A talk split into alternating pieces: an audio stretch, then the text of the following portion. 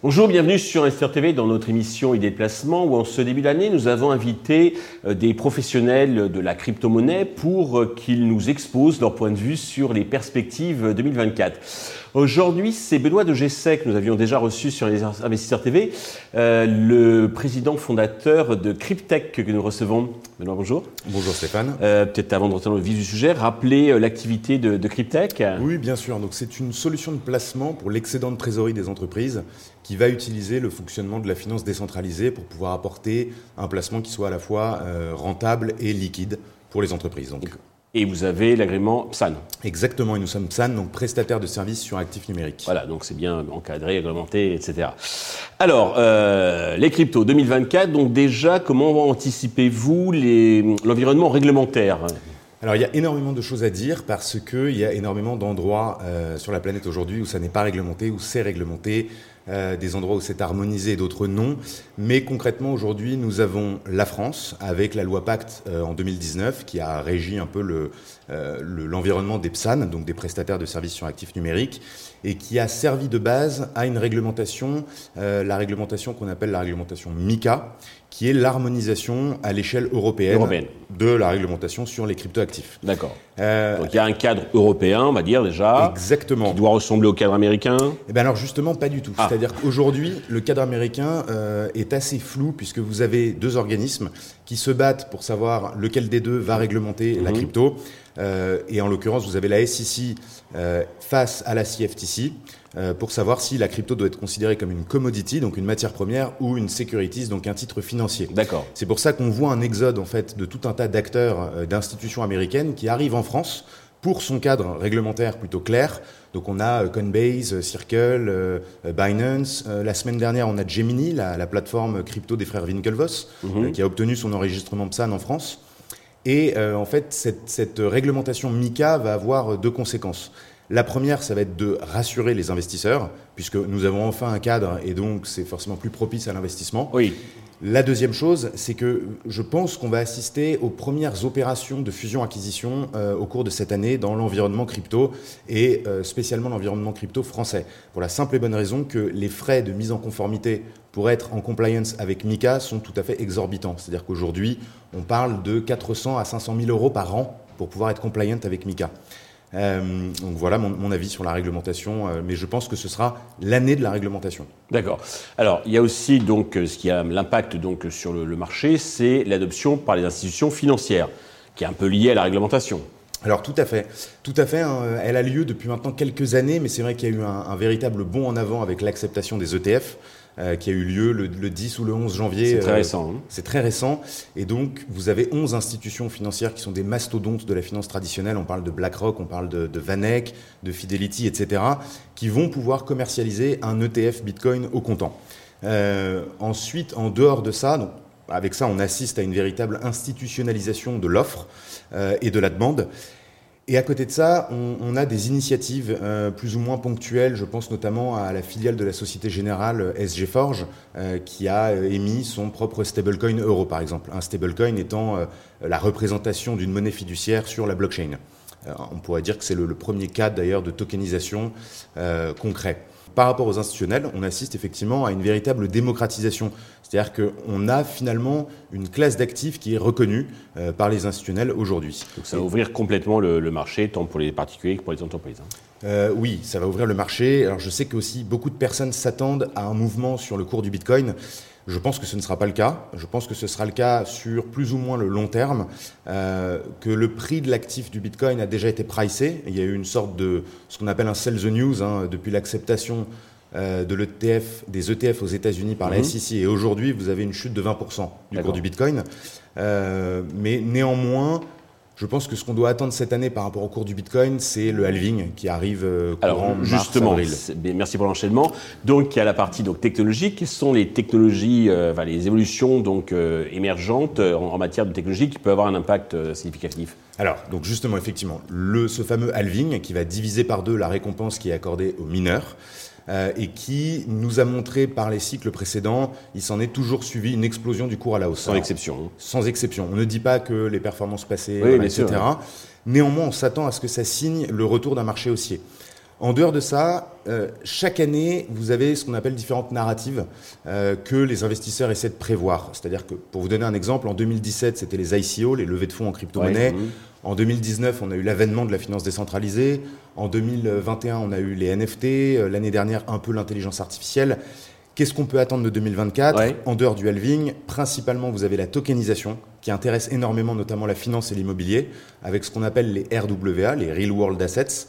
Euh, vous avez... là aussi, il faudrait que la réglementation suive. Je le vois par exemple dans l'immobilier, donc ils essayent de tokeniser, mais euh, l'AMF, enfin pour la partie française, euh, bloque. Alors bloque, mais on a toujours de toute façon un retard de la réglementation par rapport à l'innovation. C'est ce qui va probablement également se passer. Euh, Aujourd'hui, vous avez un souhait de la part des fonds de pouvoir tokeniser leurs Bien fonds. Sûr, oui.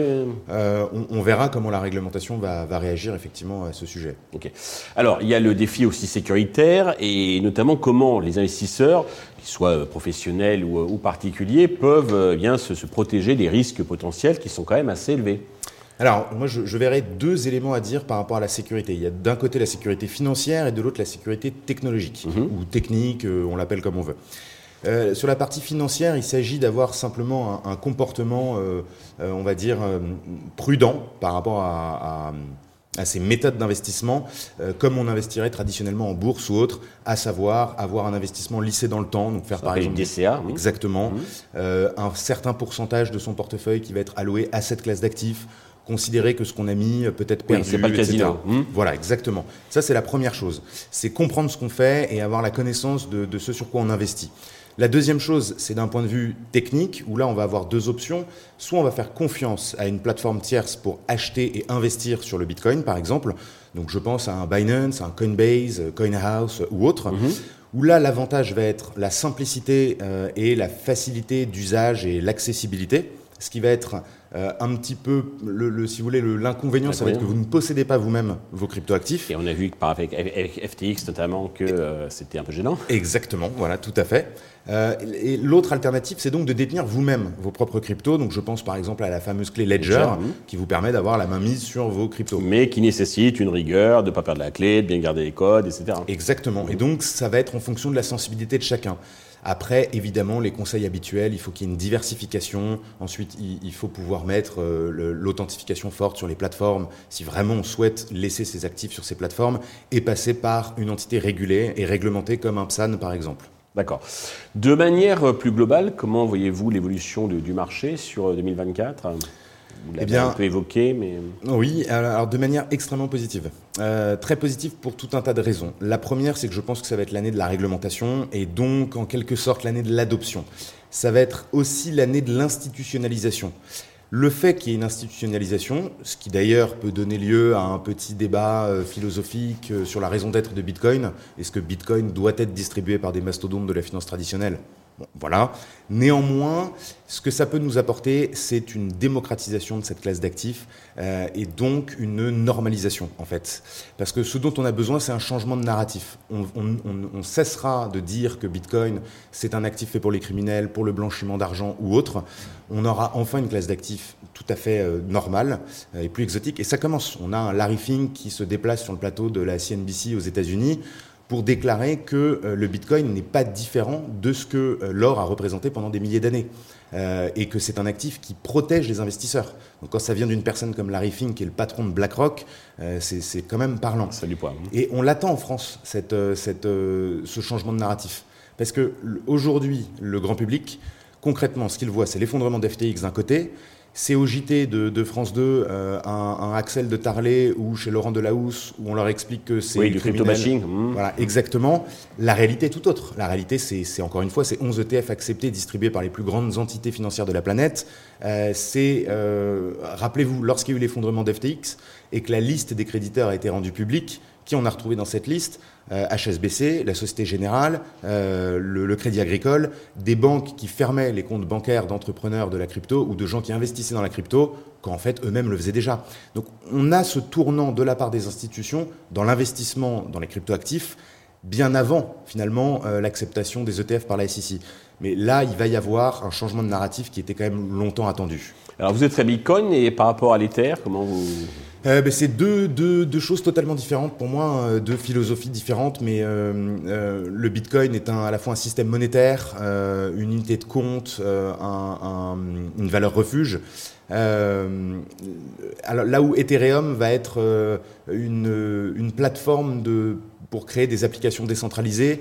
Euh, ça a été euh, notamment la création de la finance décentralisée. Ce sont les smart contracts, donc ça révolutionne euh, tout ce qui a trait à la transaction. Euh, et donc concrètement, euh, je suis très pro Ethereum aussi. Je suis pas du tout Bitcoin, Bitcoin maximaliste.